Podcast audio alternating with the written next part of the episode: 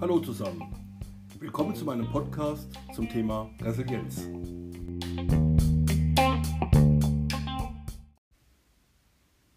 Mein Name ist Christian Braun.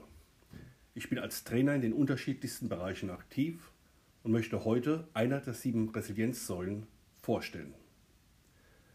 In diesem Podcast stelle ich die Säule Impulskontrolle und Disziplin vor. Resiliente Menschen sind in vortrefflicher Weise in der Lage, konzentriert und achtsam an einer Aufgabe zu arbeiten und sich nicht permanent von anderen Aufgaben, Ideen oder Menschen ablenken zu lassen. Vielleicht ist auch für Sie eine Überlegung wert, das Handy immer mal wieder für eine längere Zeit zur Seite zu legen und sich nicht ablenken zu lassen. Vielleicht aber auch mal nicht ans Telefon zu gehen und die Aufgabe erst fertig zu machen und sich vielleicht auch nicht von einem Kollegen stören lassen, der eine Frage hat, bis die Aufgabe erledigt ist. Resiliente Menschen verfolgen konsequent ihre Ziele, bringen Dinge zu Ende und erlangen darüber hinaus ein positives Gefühl wie Zufriedenheit oder Stolz, etwas zu Ende gebracht zu haben. Die Möglichkeit, sich ablenken zu lassen, war noch nie so groß. Unsere Welt ist vernetzter und komplexer geworden und viele Forscher behaupten, dass es genau das ist, was uns krank macht und in den Burnout führt. Wir haben quasi nicht nur eine ständige, sondern dazu eine parallele Erreichbarkeit über die unterschiedlichsten Kanäle.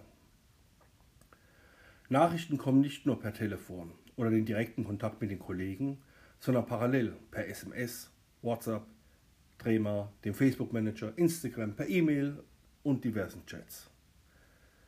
Sie werden nicht nur an einem Firmenfestnetz angerufen, sondern parallel auf dem Firmen- oder Privathandy. Und das immer und überall. Ob wir im Büro sind, uns gerade in Schulung oder Sitzung befinden, im Auto oder Zug unterwegs sind oder uns vielleicht sogar auf einer Kreuzfahrt befinden, überall sind wir zu jeder Zeit erreichbar. Einzig im Flugzeug ist die Kommunikation noch nicht immer möglich und falls doch, dann ist sie noch extrem teuer. Das Ganze wird durch eine immer bessere Sprachsteuerung erleichtert, die es uns ermöglicht, noch schneller zu reagieren, sodass es seit einiger Zeit auch im Auto möglich ist, Nachrichten per Sprachsteuerung anzuhören, zu beantworten oder neu zu erstellen. Und das alles werden wir das Fahrzeug steuern. Impulskontrolle und Disziplin ist aber auch die Fähigkeit, an etwas dran zu bleiben und es fertig zu machen, auch wenn es mal nicht gut läuft. Dies kann im Projekt sein, aber auch zum Beispiel beim Abnehmen. Ich unterrichte auch Präsentationsschulungen. Dort sage ich zu meinen Teilnehmerinnen und Teilnehmern immer wieder, dass sie vor und während einer Präsentation nicht telefonieren, keine E-Mails und WhatsApp-Nachrichten lesen sollen. Eine negative Nachricht könnte sie so ablenken, dass sie nicht imstande sind, die gewohnte Leistung bei der Präsentation abzurufen. Obwohl ich das seit ca. 2005 so vermittle, ist es mir selbst passiert, dass ich mich auch mal nicht daran gehalten habe. Was war passiert? Ich befand mich auf einer Betriebsversammlung in Rammstein und saß nah an der Bühne. Der Geschäftsführer hielt gerade einen Vortrag, als ein Anruf von meinen Eltern kam. Meine Eltern riefen mich nie während der Arbeitszeit an. Die beiden hatten an dem Tag meinen Hund zur Pflege. Mein Hund war sehr krank und hatte nur noch kurz zu leben, und bei diesem Anruf befürchtete ich das Schlimmste. Ich wollte als Betriebsrat nicht den Saal während des Vortrags des Geschäftsführers verlassen, da dies gegebenenfalls zu Fehlinterpretationen geführt hätte. Auch war ich der nächste Redner, sodass auch hier die Zeit sehr knapp erschien. Ich schaffte es nicht, den Gedanken an meinen Hund auszublenden und ging an diesen Gedanken gefesselt auf die Bühne. Das anschließende Feedback meiner Kolleginnen und Kollegen zu meinem Vortrag war sehr gut. Jedoch war ich selbst mit mir nicht zufrieden, da ich nicht die Qualität abgeliefert hatte, wozu ich normalerweise in der Lage war. Nach meinem Vortrag konnte ich dann endlich meine Eltern zurückrufen. Sie sagten mir dann, dass sie mich nur informieren wollten, dass sie einkaufen gehen. Sowas hatten sie zuvor noch nie getan. Ich war zuerst wütend auf sie, mich wegen sowas anzurufen, aber Schuld hatte allein nur ich. Ich hätte das Handy auslassen sollen. Dann wäre der Vortrag so verlaufen, wie ich es mir vorgestellt habe. Wenn Sie sich auf eine Leistung konzentrieren müssen, und ebenfalls sehr sensibel sind, sodass Sie negative Informationen nicht einfach ausblenden können, dann lesen Sie weder vorher noch in der Zeit, wo Sie die Leistung erbringen müssen, Mails oder Nachrichten und telefonieren Sie auch nicht. Ich selbst habe auch zwei Handys, ein geschäftliches und ein privates. Als ich noch Berater bei SAP war, besuchte ich im Urlaub mit meinen Kindern einen Freizeitpark. Während die Kinder Karussell fuhren, rief ein mir bekannter Kunde an. Ich fühlte mich verpflichtet und nahm den Anruf an. Im Endeffekt war ich über eine Stunde mit dem Kunden im Gespräch meine Kinder saßen neben mir, sahen mich gelangweilt an und warteten. Wenn ich nach diesem Ereignis mit meinen Kindern unterwegs war, hatten sie immer meine hundertprozentige Aufmerksamkeit. Ich trenne Privates vom Geschäftlichen. Und natürlich habe ich mein Handy auch in der Freizeit oder im Urlaub mit dabei, wenn wir im Betrieb aktuell eine kritische Situation haben und ich erreichbar sein muss. Aber das kann nicht an 365 Tagen im Jahr der Fall sein. Ich möchte an dieser Stelle Professor Fredmund Malik zitieren. Fast alle der häufig diskutierten Begleiterscheinungen intensiver Arbeit und beruflichen Leistungsdrucks, wie Stress, Hektik, gesundheitliche Schäden und viele familiären Querelen, lassen sich, so behaupte ich, auf Mängel in der Arbeitsweise zurückführen. An viel und harter Arbeit erkrankt man nicht so leicht, davon wird man müde. Man erkrankt an ineffizienter, sinn- und ergebnisloser Arbeit. An der Resilienzfähigkeit zu arbeiten ist wie Sport zu betreiben. Wenn Sie noch nie Liegestütze gemacht haben, dann werden Sie vielleicht zehn Stück durchführen können. Bei regelmäßigem Training werden es sehr schnell mehr, aber sobald Sie aufhören, werden es wieder weniger werden. An der Resilienzfähigkeit zu arbeiten ist wie das Rudern gegen den Strom. Sobald man aufhört, treibt man wieder zurück. Ich selbst merke immer wieder, wie sehr es mich aufregt, wenn Autofahrer auf der Autobahn, obwohl die rechten Spuren frei sind, auf der linken Spur fahren. Oder auch wenn die Blinkerflüssigkeit bei einem Fahrzeug anscheinend leer ist oder der Fahrer im Stadtverkehr nicht bekannt ist, dass das Auto auch einen dritten Gang hat. Die Impulskontrolle ist die Säule, an der ich selbst noch am meisten arbeiten muss. Gerade an den oben aufgeführten Punkten arbeite ich seit einiger Zeit. Es klappt nicht immer, aber immer häufiger, sodass ich dann gelassener mit diesen Situationen umgehe. Und ja, auch ich habe Tage, wo das überhaupt nicht funktioniert. Vor vielen Jahren hatte ich in einem Unternehmen gearbeitet, das Software erstellte.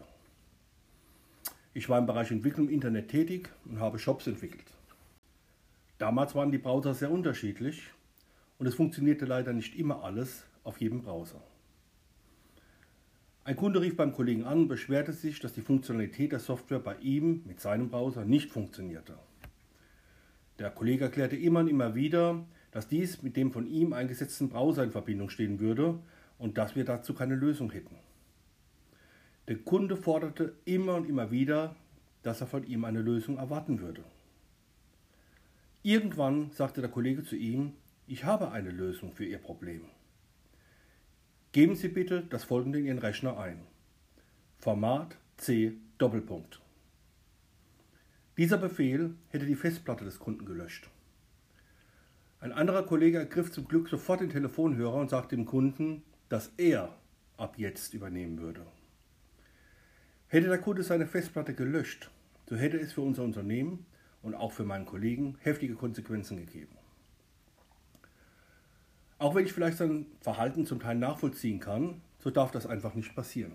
Viele Polizeibeamte werden aus ihrem Berufsleben einiges zu berichten haben von Menschen, die sie beleidigt, bespuckt oder verletzt haben.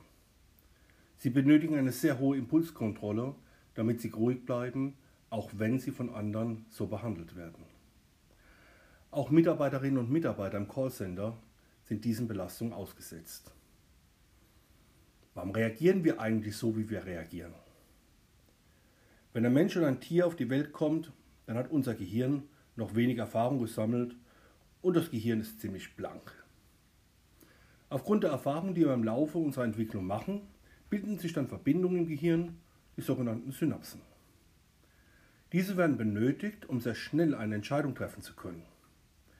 Wenn wir also zum Beispiel heftig körperlich bedroht werden und der Angreifer gerade dabei ist, einen Schlag auszuführen, dann reicht die Zeit nicht darüber nachzudenken, ob es nun sinnvoll wäre, sich zu wehren, welche juristischen Konsequenzen dies hätte, etc.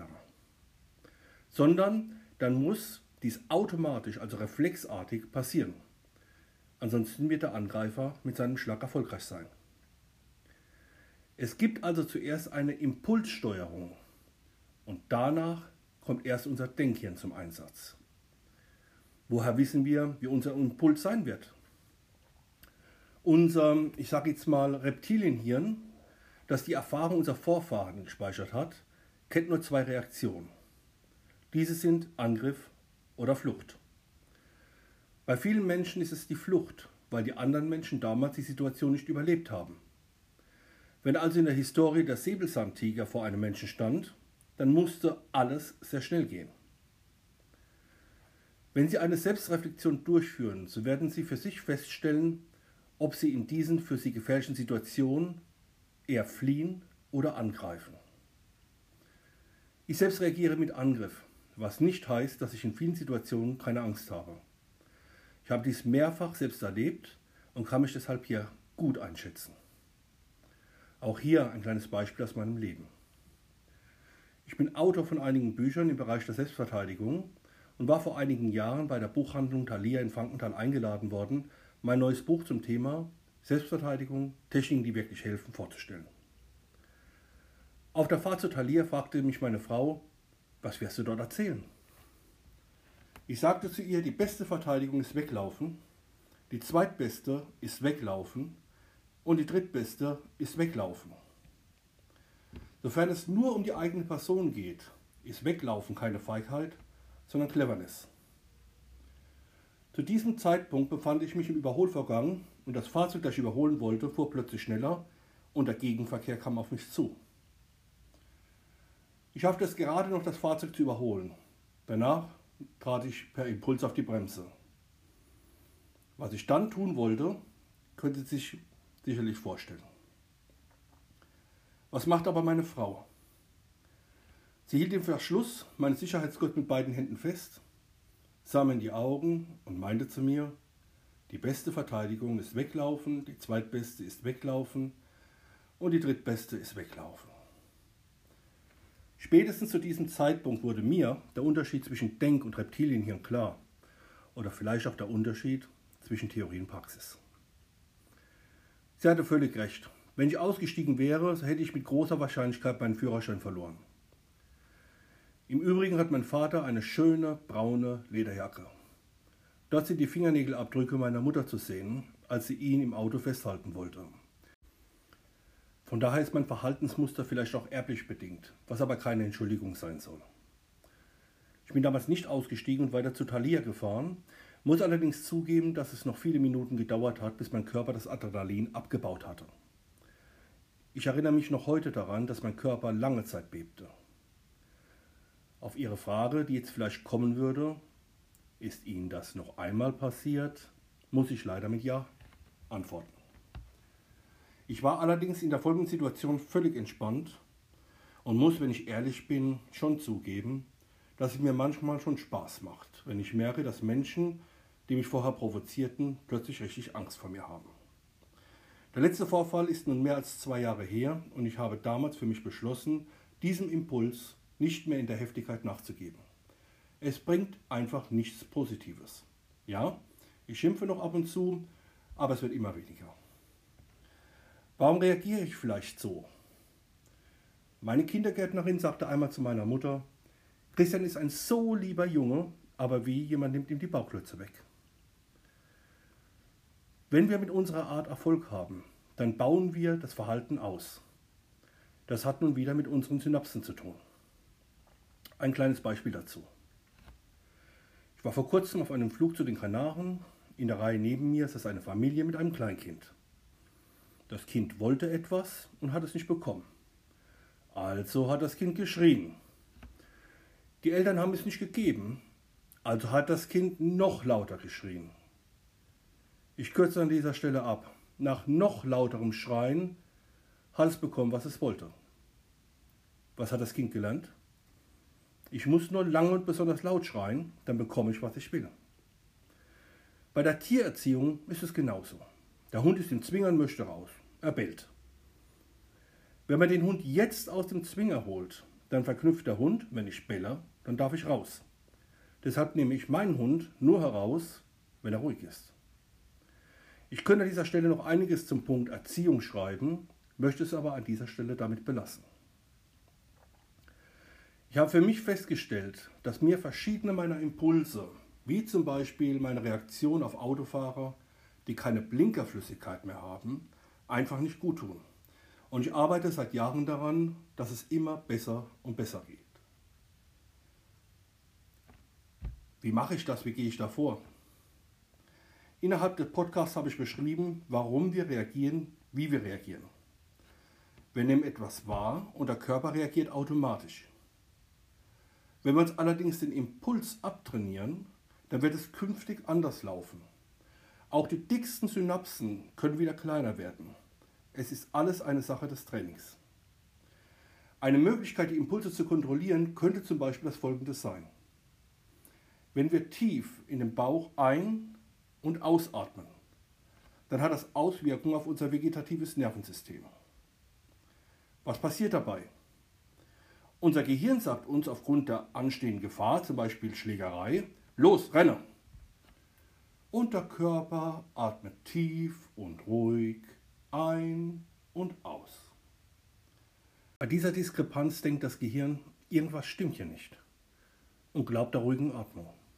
Und somit wird innerhalb kürzester Zeit die Alarmbereitschaft im Körper zurückgenommen. Der Tunnelblick entspannt sich, das flaue Gefühl im Bauch verschwindet, weil die Produktion im Magen- und Darmbereich wieder normalisiert wird. Die Nebennieren produzieren kein Adrenalin und Noradrenalin mehr und der Normalzustand wird wieder erreicht. Sie hören hier gerade den Kampfsporttrainer sprechen. Die Atemtechnik können Sie noch perfektionieren. Zählen Sie immer bis drei. Atmen Sie tief ein, halten Sie die Luft an. Atmen Sie aus und halten Sie wieder die Luft an. Also immer langsam bis drei zählen und die Atmung durchführen. Das langsame und tiefe Atmen in den Bauchraum stimuliert den Vagusnerv. Was diesen Vagusnerv auch stimuliert, ist Kälte. Jetzt ist es allerdings schwierig, kurz vor einer Schlägerei oder einem Streitgespräch mit einem Kunden eine kalte Dusche zu nehmen. Falls Sie einmal sehr verärgert sind und die Möglichkeit haben, dann testen Sie bitte mal den Effekt, den eine wirklich kalte Dusche auf Sie hat. Sie werden sich schnell beruhigen, da der Körper den Alarmzustand wieder verlässt. Bei der Bundeswehr gab es früher, vielleicht auch noch heute, die Anweisung, bevor man sich beschwert, dass man eine Nacht darüber schläft. Und jetzt mal ganz ehrlich, wie häufig sieht es am nächsten Tag gar nicht mehr so schlimm aus und man ist froh, das E-Mail an den Kunden oder den Chef nicht geschrieben zu haben. Einfach und schnell ist diese Umprogrammierung nicht. Jedoch sagte schon Konfuzius, dass auch der längste Weg mit dem ersten Schritt beginnt. Ganz wichtig bei der Arbeit mit der Steigerung der Resilienzfähigkeit ist dabei unsere innere Haltung. Sie haben also vielleicht beim Zuhören festgestellt, dass die Fähigkeit, unsere Impulse zu kontrollieren und uns bewusst für eine andere Handlungsweise zu entscheiden, sehr wichtig ist. Und man diesen Vorgang Impulskontrolle nennt. Und ganz ehrlich, es kann durchaus auch einmal eine bewusste Entscheidung sein, zurückzuschreien. Seine Impulse zu kontrollieren ist im Zusammenleben mit anderen Menschen sehr, sehr wichtig, aber häufig auch sehr, sehr schwer. Beim Thema Impulskontrolle und Disziplin geht es also abschließend darum, sich von dem, was man gerade tut, zum einen nicht ablenken zu lassen und an etwas dran zu bleiben, auch wenn es gerade nicht so gut läuft. Ich möchte gerne mit einem Zitat von Henry Ford meinen Podcast beenden. Ob du denkst, dass du es kannst oder nicht kannst, ist egal. Du wirst in der Regel recht behalten. Ich hoffe, der Podcast hat Ihnen gefallen und ich freue mich über ein Feedback. Vielen Dank und bis zum nächsten Mal.